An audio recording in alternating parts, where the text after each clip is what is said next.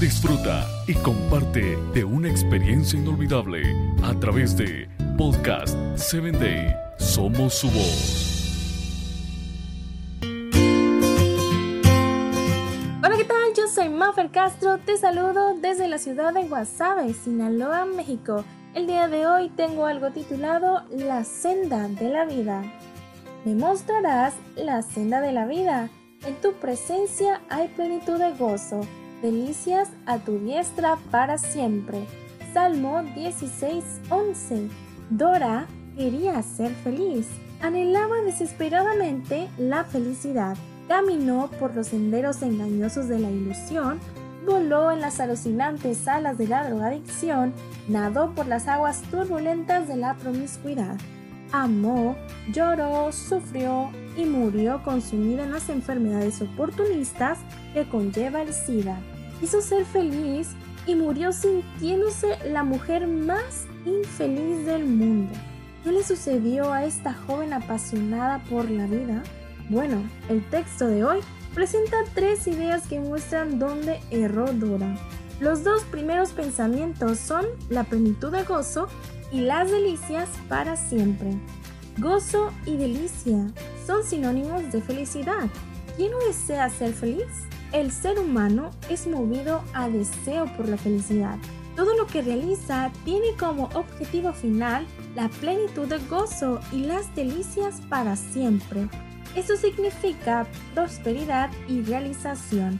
Pero el salmista presenta las condiciones para recibir la plenitud de gozo y las delicias para siempre. Él menciona, me mostrarás la senda de la vida.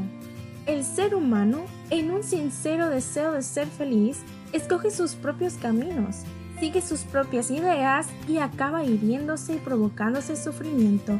Existe un camino mejor. El salmista lo denomina la senda de la vida es triste cuando el ser humano desea la plenitud de gozo y las delicias para siempre, pero rechaza la senda de la vida. Desde la óptica divina, estos tres elementos forman parte de un mismo paquete, no pueden separarse. Espera, aún hay más. Cuando el autor bíblico menciona las palabras presencia y diestra, están refiriéndose a una relación de permanencia en la senda. La senda es Jesús. Cuando Él estuvo en esta tierra, declaró, yo soy el camino, la verdad y la vida. El maestro habló de un camino que en verdad te conduce a la vida. La razón por la que Jesús se identificó con el camino es que existen muchos caminos mentirosos. Son caminos de muerte, fascinantes y seductores, pero caminos de muerte. Llega a un fin desastroso. ¿Deseas ser feliz? Busca a Jesús.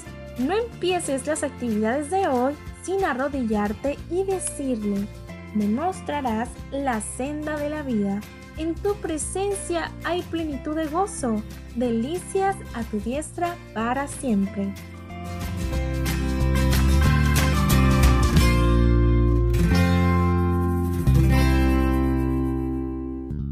Síguenos en www.podcast7day.com. Hasta el próximo episodio.